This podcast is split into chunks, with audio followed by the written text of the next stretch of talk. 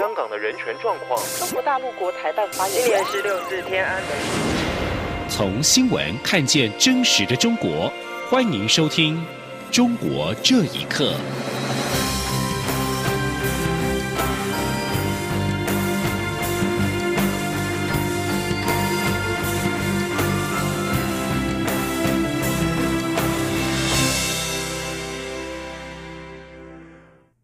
欢迎收听《中国这一刻》。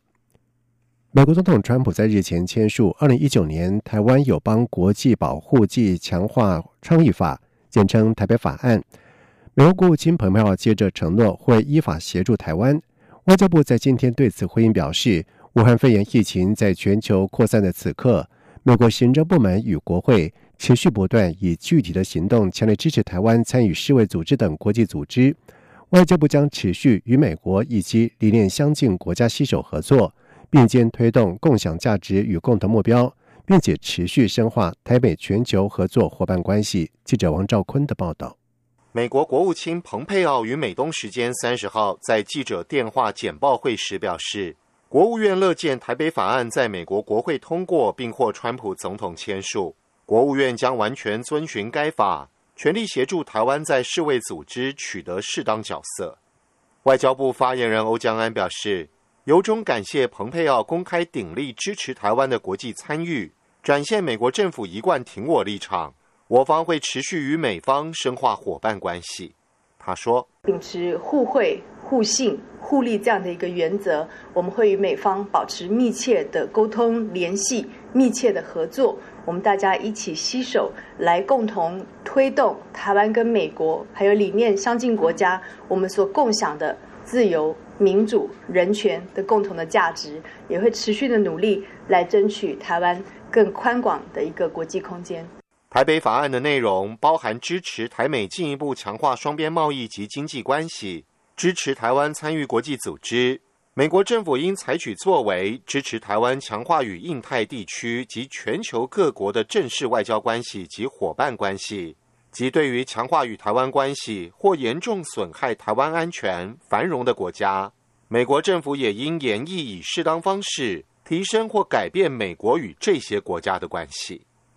中央广播电台记者王兆坤台北采访报道。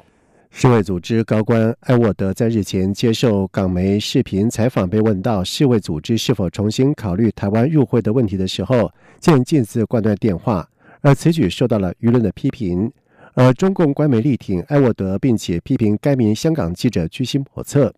评论认为，一般民众受官媒导引，看不到两岸关系的关键所在。但是中产阶级对台湾希望加入世卫组织的诉求，较能够理解跟和支持。请听以下的报道：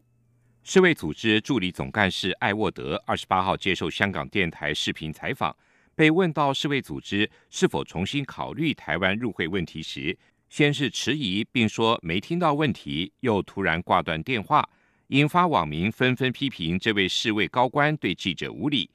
但中国官媒随后发表评论。指埃沃德的回应是回应记者的问题无聊及不得体，并指称世卫组织已经表态，台湾没资格提出申请。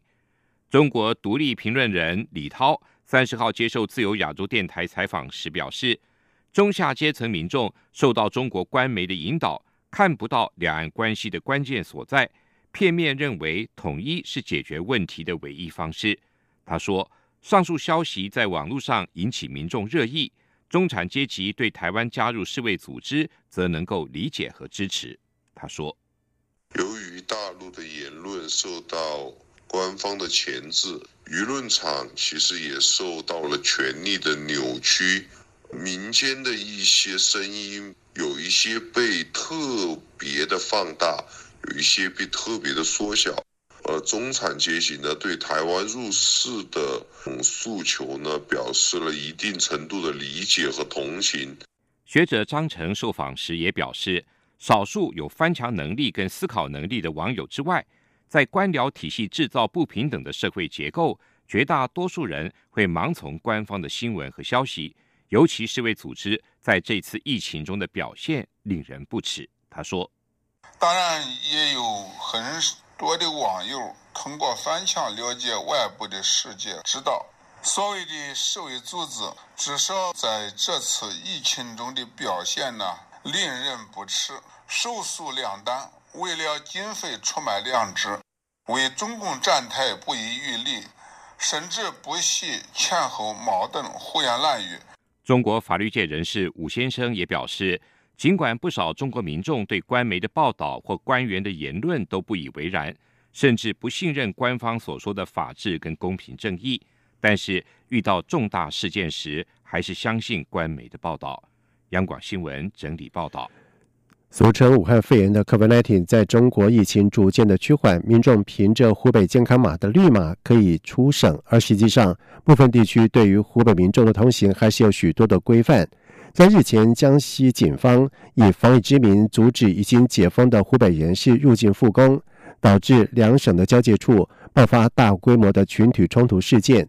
有民众认为，这场大规模冲突反映出湖北人仍在遭受外省人的严重歧视。请听以下的报道：湖北省多个城市随着疫情舒缓，逐步的解封，民众可凭绿色健康码外出。黄冈市黄梅县在二十七号凌晨撤除了所有交通的关卡。由于黄梅民众要搭乘火车上班，必须前往一江之隔的江西省九江市，但九江却在长江大桥上面设置了关卡，阻止湖北人进入，也因此爆发了严重冲突。有民众推翻了九江市的公安车辆，追打警员，情况一度陷入混乱。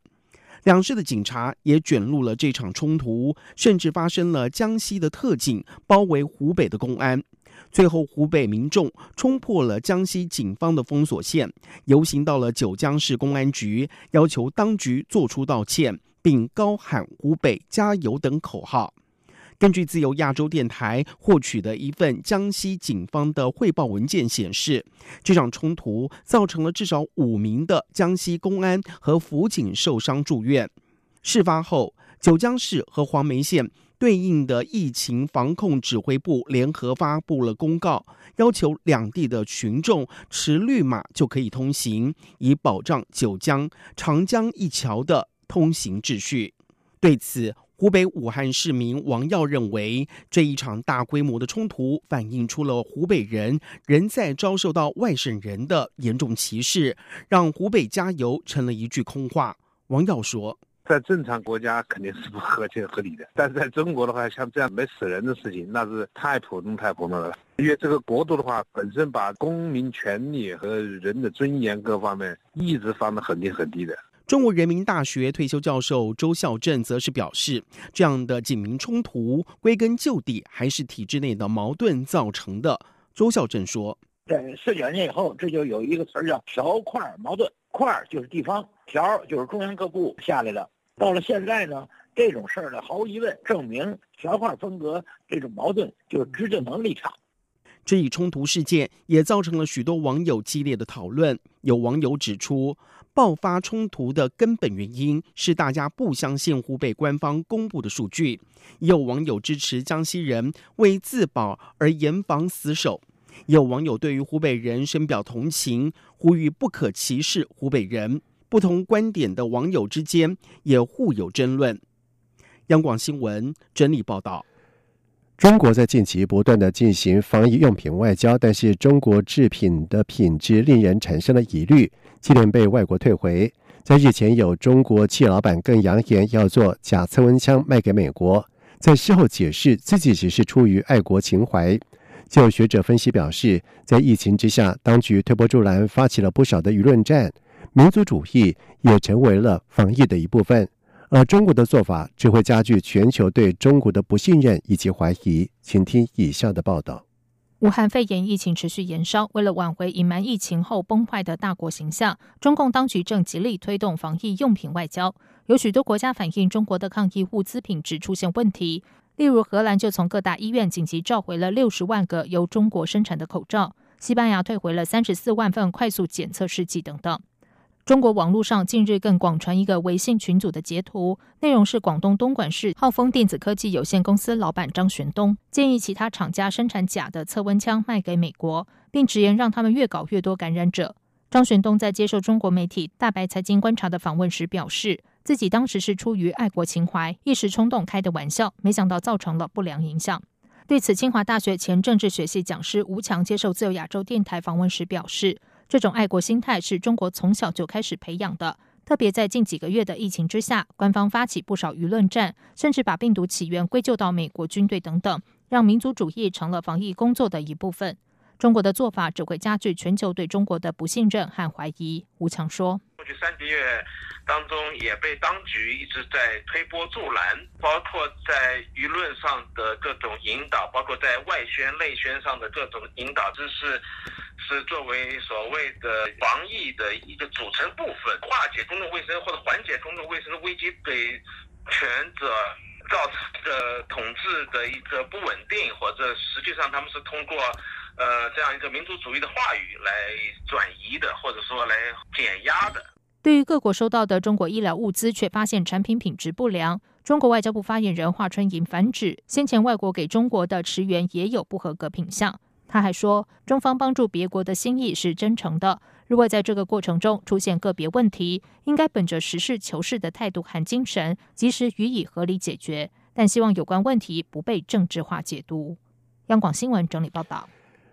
世界银行在三十号公布了最新的经济报告，指出武汉肺炎疫情将严重减缓了东亚以及太平洋地区开发中经济体以及中国的经济成长。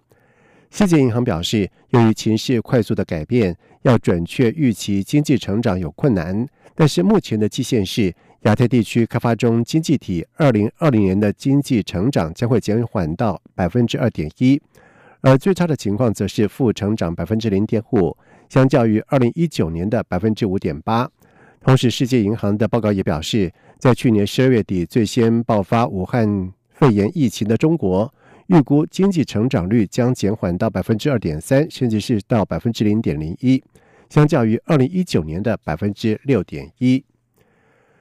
独立中文笔会官网在三十号发布新闻稿，表示已故诺贝尔奖得主中国名媛是刘晓波的英文版纪念文集将在四月一号。在美国出版，而其中收录了遗孀刘霞、藏人精神领袖达赖喇嘛以及相关人士撰写的纪念文章。新闻稿形容纪念文集阐明了刘晓波的一生的经历，从青年学生时代，通过他不可或缺的行动，一直到他最后的日子的挣扎。而美国哥伦比亚大学政治学教授李安友就表示，这位已故诺贝尔和平奖得主。透过这些由他的友人和仰慕者贡献的亲密回忆和深刻反省活了下来，而其中许多人正如同刘晓波，是为中国民主进行长期的艰苦奋斗的英雄。刘晓波跟宪政学者张祖华等人士在二零零八年共同起草《零八宪章》，起草之后，当局以涉嫌颠覆国家政权罪拘留刘晓波，隔年批准逮捕，并且判刑十一年。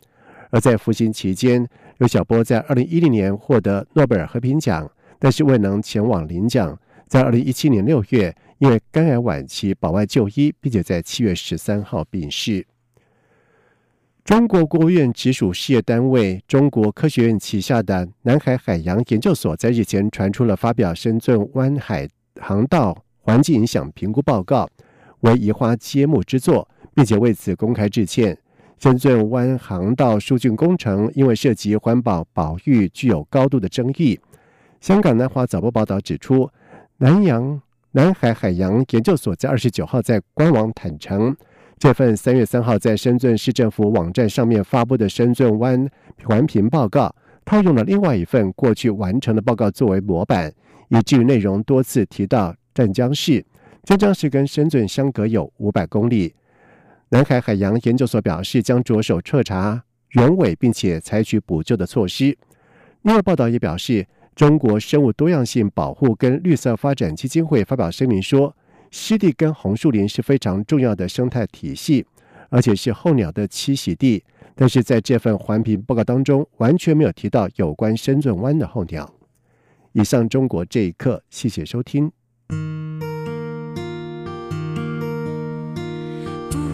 限